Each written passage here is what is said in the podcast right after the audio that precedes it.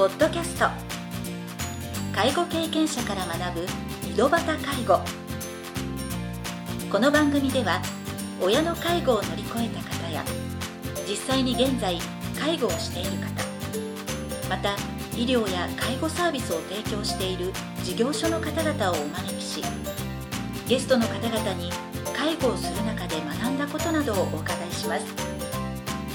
ナビゲーターはこれまでで500人以上の介護相談に対応してきた介護コーディネーターの山川仁でお送りします。それでは今回の番組をお楽しみください。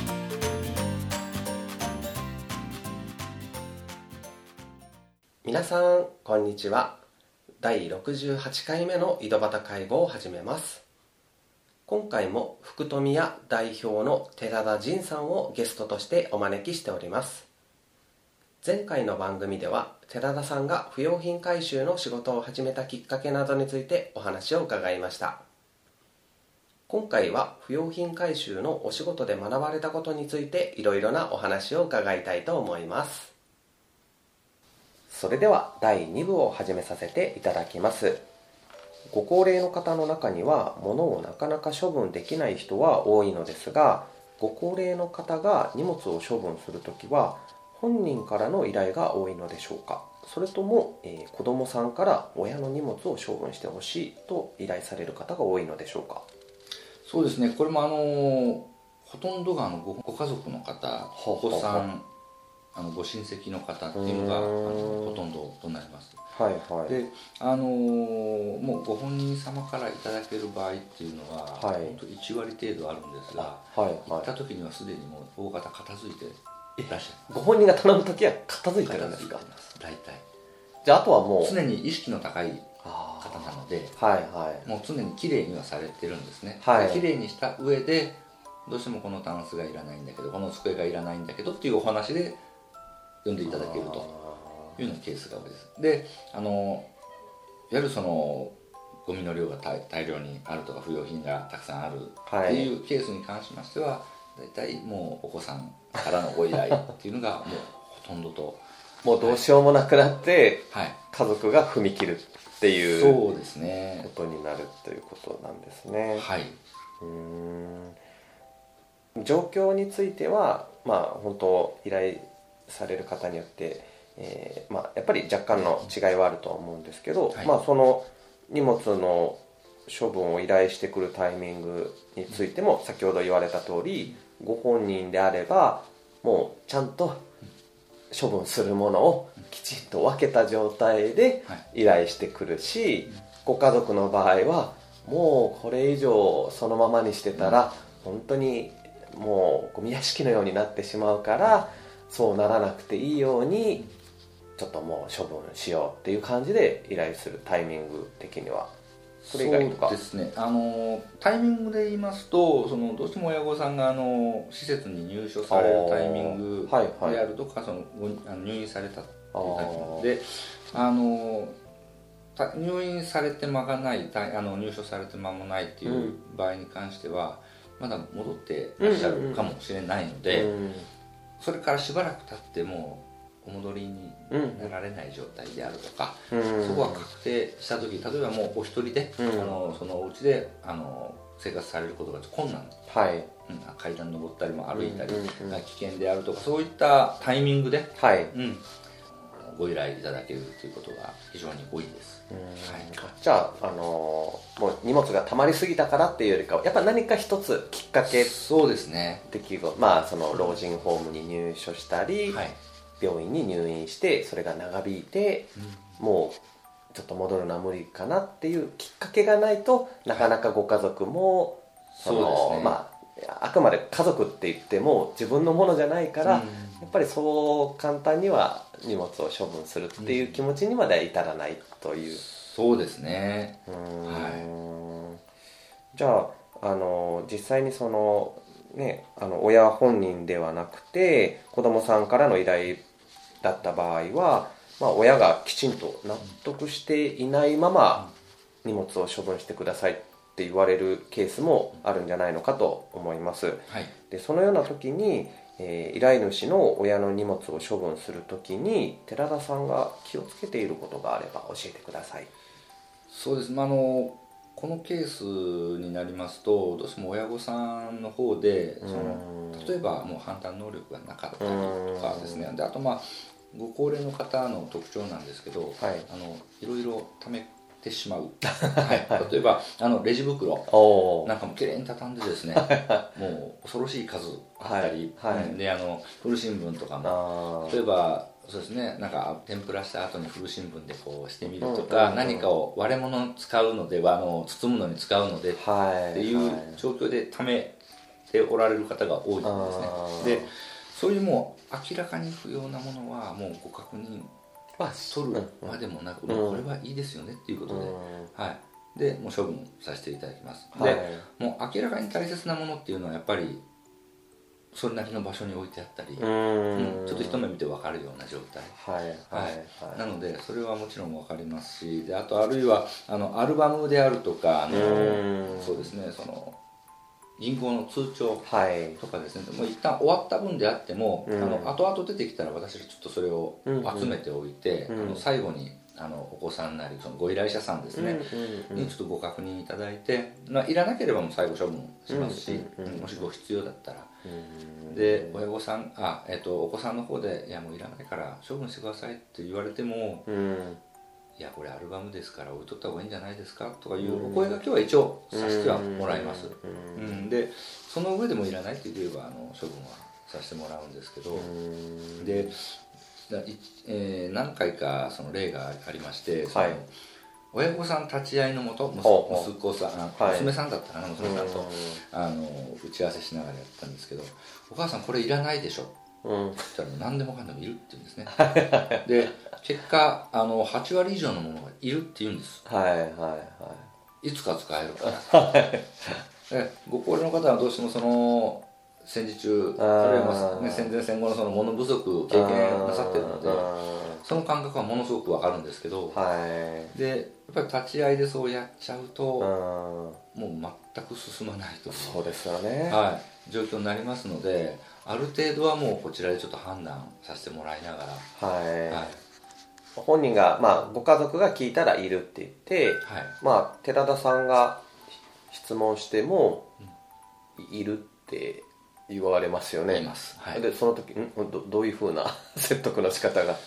そうですね。あの例えばもうそれこそあのさっき言いましたレジ袋。おおいやこれはもうゴミ捨てる時にも使えるしっていろいろ理由ははいおっしゃるんですね、はい、で大量にあるのでうん、一部だけ残してああはいはい。本当に必要最小限はい。この方のうん生活の,、もうあの独居でされている方の場合ですね、はい。生活の流れの中でこの量は使わないよねっていう量あるんで、うん。その部分は必要な分だけ残して、うん。じゃあこれ置いときますねって言いながら処分しますうんうんそれはもう当然お子さんの方と、うんうん。あの直接打ち合わせさせていただいてご許可いただいた上でですね、はい。で大体もうその不要品の中でこれいつ使いました最後にいつ使いましたってことを聞くと覚えてないうん。とかいうことがあるんですね。で引っ越しの時なんかでも役に立つんですがその、うん今まで使ってないもので1年以上使ってないもうのん。はおそらくそのまま使わないです。もう今後もですね。洋服とか。洋服もそうです。あはい、でそういったものはもう思い切って、うん。あのこれはもう老若男女問わず処分されるといいのかなとは思うんですけど、はい。物が増える一方になりますんでね、はい、なのでまあそういった形であの、まあ、できる限りこう誘導。はいはいはい。誘導というとあれですけど、うん、あの方向性をあの示してですねこの方が片付きますよとかでどうしても必要なんだったら置いときましょうと、うはい。んそういう形でご提案はさせてもらいます。きまあ先ほど例に挙げていただいた2割ぐらいしか捨てれなかったっていう人は実際最終的にはどれぐらいまあ感覚的なものでいいんですけどはい。処分できたっていうのは。えっと最終的にはあのもうそのお子さんのご依頼通りきっちり処分できますもうほぼほぼ10割に近い、へーで当初そのお打ち合わせをさせてもらった時にいやうちの母がどうしても、そのいるいらない子を見て自分で判断するって言うんで、っていうので、うんあもうそういうご意向があるんだったらもう時間は当然かかりますけど、はいもそれで対応させていただきますと、でするんですけど先にお子さんが音を上げますあこれはまずいというのに気づいていただけるので,、はいでそこでまたどうなさいますかということで、まあ、その最初の組み立てたプランからまた軌道修正してはい。じゃあこういう方向でやりましょうかっていう、うんもう明らかにいらないものまでいるっておっしゃるので、はい、だだからその部分はもうこれはこうしましょうもう処分しましょう。ででこれだけはちょっと置いといてあげましょう、うん。物の移動はしますんでここだったら邪魔にならないんでとか、うん。でもうあの高齢の方でもね背の低い方がもう天袋なんかはうん台車台車にあの脚立に登ってるとかも危険ですよね、はい。でご自身もそれ分かってるからそれもしないんですね、うん。なのに天袋にあるものは全部いるっておっしゃる。い。やもう1年どころじゃないでしょっていうお話させてもらうんですけど。でもなんか捨てなくていいようにいや最近使ったとかって結構ね言ったりするおっしゃいます。そのじゃあ何に使ったとかどんなどんな時使うのっていうことをお子さんに聞いていたいただくんですね、はい。そしたら本当に納得できる内容であればあー。じゃあ使うんだ。うん。じゃあちょっと置いとってみましょうか、はいはい。でなんだかもうそのいやいつか使うんだと、うん。うん、そのペットボトル空いた2リットルのペットボトルとかですね、はい。お母さん3本あったらよくないっていう、うん。はい、でも20本ぐらいあると。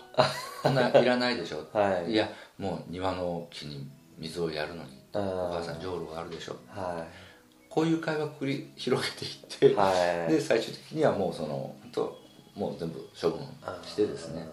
どのみち常にあのペットボトルに入ったお茶を買われているとか、はいはい。そういうことにどんどん増える一方なんですね、うん。今その3本なり置いとったところでですね、はいはい、うん、なのでそれは上手にこう方向性与えてあげて。本人も少しずつ納得させながらっていうことですよね。そして2回目3回目同じことを同じものを同じこと聞くんですね、はい。そしたら答えがどんどん変わったりとかもありますんで、うんはい、なのでもうみ見てないうちに処分しようかとか、うんうんはい、そのどうしてもその古いもの。あの、なんでしょうね。もうその思い出とかそういったものに関するもの例えば症状であるとか、はいはい。卒業証書とかあの、まあ、お写真アルバムさっきも言いましたけどでそういったものはあの大体しっかり確認取ります、うんうんうん。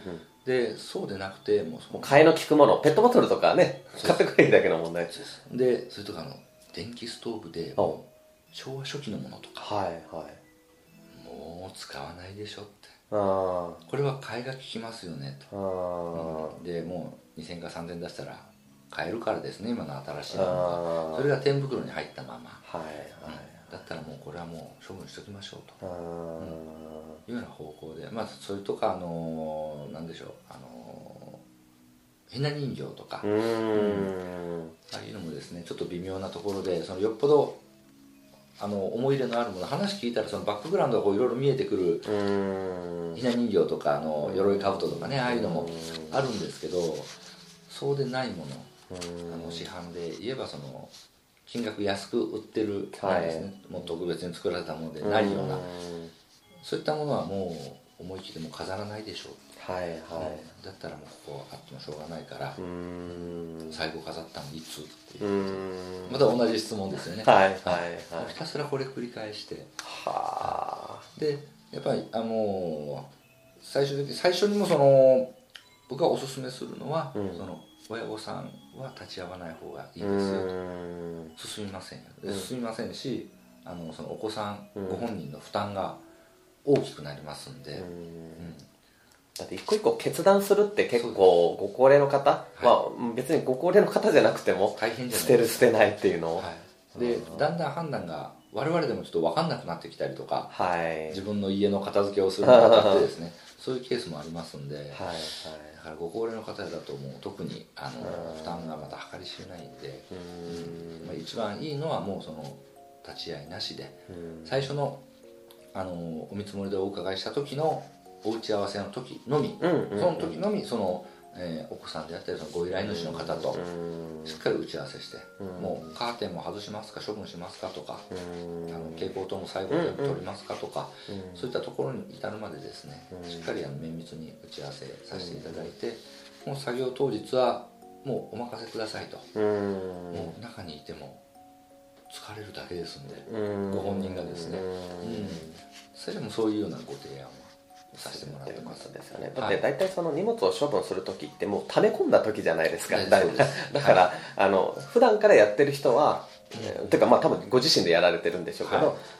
大事にしてる方ってたくさん大事にしてるものがあるから、はい。それをうん。これも捨てるあれも捨てるさらにあっちまで捨てるってなると、はい。やっぱりご本人からしてみたらもうその決断するのがやはり、まあ、今のお話を伺いながらですね大変な作業になるんだなと思ったので、その一番その不要品回収とか遺品整理で大切なことはやっぱり対応してもらう業者さんのとの信頼関係がはい。築くことができれば、はい。もうお任せあんたなら任せられるよっていう風な形にしておけば、依頼主の子供さんとかご本人も、もうもう好きなようにしてっていう信頼関係を結ぶのが大切なんだろうなと思ってですね。そうですね。うんだからあのーこの間もちょっと別のところでお話しさせていただいたんですけど、はい。そのやっぱお客さんが持ってる思いっていうのがありましてうん。で思いって漢字でですね、うん。あのいわゆる田んぼに心の思い。はい。一番一般的に使われる思いなんですけど、うん。でお客さんにとってこれは何かっていうと、まあ、その方法論ですね。この単数邪魔だしとか、この家ちょっとも全部きれいにうん。してあと売却したいんだけどとかうん。でそれでどういうふうにしようかどこの業者に頼もうかってうんいうのがその思いの部分ですね。で漢字で言うともう一つあの木片に目、あの相相手で下に心の思う。でこれも思うなんですけどそのどう違うかというとちょっと感情的なものが少しうん。ニュアンスとして入ってくるとこちらの思いっていうのなんですね、でお客様にとってのそれっていうのはあの多分物に対さ対する愛着であるとか、うん。その家に対する愛着、うん。うん。っていうものですね。で最後もう一つあの念じるっていう書いてあれも思いっていうですね。でこれが一番その感情的に強いうん。部分になるんですけど、これどういうことかというと例えばその、えっと神棚であるとかですね仏壇であるとか、うん。うん。であのそういった個人さん、ねあのお亡くなりになった場合とかですね。そういった方に対するちょっと強い感情うん。っていうのは大体大まかに3つぐらいあるんですけど、うん最初に言った順番通りにお客さん小出しにされるんですね情報を。はいはい。でこのタンス捨てたんでこれがいらないんだけどあれがいらないんだけど、うん。でこれは置いとってほしいんだけど、うんうん分かりましたってずっと聞いていきます。うん。でそのうちにこれはもうあの、ね、結婚式の時に買ったうん。ドレスなんだけどとか、うん。うん。この切りダンスはあのうちの祖母がうん。あの嫁入り道具でうん。とかっていうそのバックグラウンドを聞かせてくれるんですね、はい。でその思いの部分をうんちょっとずつまた出してくださると。うん。でこれ大体もう信頼関係できてきてるんですけど、で最終的に僕はあのよく仏壇とかうん。神棚とかあれば「こちら通されるんですか?」ってさらっと聞いたらうん「うーんそうなんですよね」とか言ってちょっとこううん。言葉に濁す場合がはい。でやっぱそういったものをなんとか処分最終的にはしないといけないんだけど、どういうふうにしていいかわからないし誰に頼んでいいかわからない、その頼む相手があなたかどうかわからないっていう、うん。あの中でちょっと悩んでらっしゃる、うん。で、まあ、例えばあの以前こういう事例がありましてとか、うん。うんあのこういうような形であのうちお寺さん呼んでですね処分させていただいたんですけど、はい。とかちょっと安心できるようなエピソードをうん。ちょっと交えてお話しすることでですね、あの本人さんの気持ちもちょっと楽になって、うん。あじゃあお願いしようか。うん。でそこからさらにあのいろいろあじゃあこういうのもこういう悩みもあるんだけど、うんどんどん出してくださるんですね。うん。でその最後のその、まあ、念じるっていうその思いの部分。これが最後に出てくるのでこれが出てきた段階で僕はあのプランニングをそこからスタートで考えるんですね。逆算して。うん。で最初に出てきたこのタンスいらないだからどういうふうに出そうかとかいう手段も最後。はいはいですね、この方の本当に持ってるそのニーズ、うん。あのごご希望していることとかですね、はい。うん、でそういった部分を全部クリアにまずしてあげるっていう大大前提ですね。でここをしっかり考えた上であのプランニングさせてもらってますんで大体もうそのもう作業かかる当日にはもうお任せします。はい。で終わったら連絡ください。なんで終わる、まあ、30分前ぐらい最後掃除機ぐらいをかけてですね全部仕上げたりしますんで、うん、で来ていただいてもう最後の立ち会いとかっていう形ですね。なんかもうお話聞いてたら、まあ、荷物をその大切に処分するっていうことも大切だけど、それに至るまでのプロセスに、うね。はい。あの相談に乗ってなんか不用品回収の中ではイメージがつきづらいかもしれないけど、はい。はい実際に相談業務の方が長いんじゃないのかなとかけてる時間は。そうですあはいまあ、そそういうふうなところについてもまたね第3部であの業者さんの選び方とかでまたさらにお伺いしたいなと思うんですけど最後に、まあ、実際に寺田さんのご家族で物の処分ができない、まあ、もしくは片付けられない人がいて、はい。まあこのままでは良くないと判断した時にまずはどのような声もう実際に家族だったら、はい。うんそうですね。あのさっきちょっとお話しさせていただいたように、やっぱその季節物ほうほう以外のもの、まあ、扇風機であるとかっていうのは、うん。もうそのワンシーズンしか出ないんで、はい。あれなんですけど年間通じて使えるもうん。ので使ってないもの、はい。不要と思われるものに関してはやっぱりさっき言ったようにこれいるかいらないかまず聞あいていつ使うはいはいはい。どういうシーンで使うの？っていうのをしっかり確認していてその答えを聞いてですねはい。あ適当な返事だなってうん思ったら、うんもういらなくない？もう処分しよっか。うん。電気代も食うしとか、はい。うん、あのいろいろまあそういうような声かけの仕方でうーん。あの代わりに処分したりですね、はい。でまあうちの家に関してはその私が手伝うよりも、はい。小さな普段からの片付けお。に関してはその、まあ、ちょっとコツがあってですね、はい。例えばテーブルの上うん。を、まあ、その5番の目みたいにちょっとこう引いてですね、はい。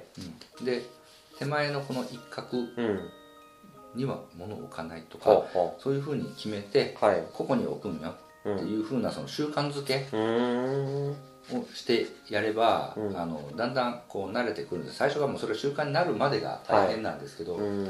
そうするとその物の定位置っていうのはなんとなく家の中でもうん。決まってくるのでだんだんそれ以外のところに物があると気持ち悪いとかああってなってくればその整理整頓はできるようにははいはい。なるんですが、はい。なかなかこれもその一般論でしてはい。個人差がそれぞれあるあのでともその寺田さんの言ってることをそのままねはい。あの素直にやってくれるはい。家族もいればそうじゃない人も。そまあ、それはもうご家族ご自身のね親だから分かってるからはい。まあ父とか母にはこうすればいいって分かって対応してるからいいんでしょうけど、うん。まああのそこら辺はやっぱりこう個別差がある個人差があるから、はりその信頼関係みたいなところに気にするんかなとは思うんですけども。はい。はい。はいということですね、はい。ありがとうございました。ありがとうございました。今回は不用品回収のお仕事で学ばれたことについてお話を伺いました。次回第3部では不用品回収を行う業者の選び方や依頼の仕方などについてお話を伺いたいと思います。それでは次回の配信をお楽しみに。今回の番組はいかがでしたか？この番組ではリスナーの皆様からのご質問なども受け付けております。メールアドレスはひとしの h 小文字で h. 山川19アットマーク gmail.com h. 山川19アットマーク gmail.com ですそれでは次回の配信をお楽しみに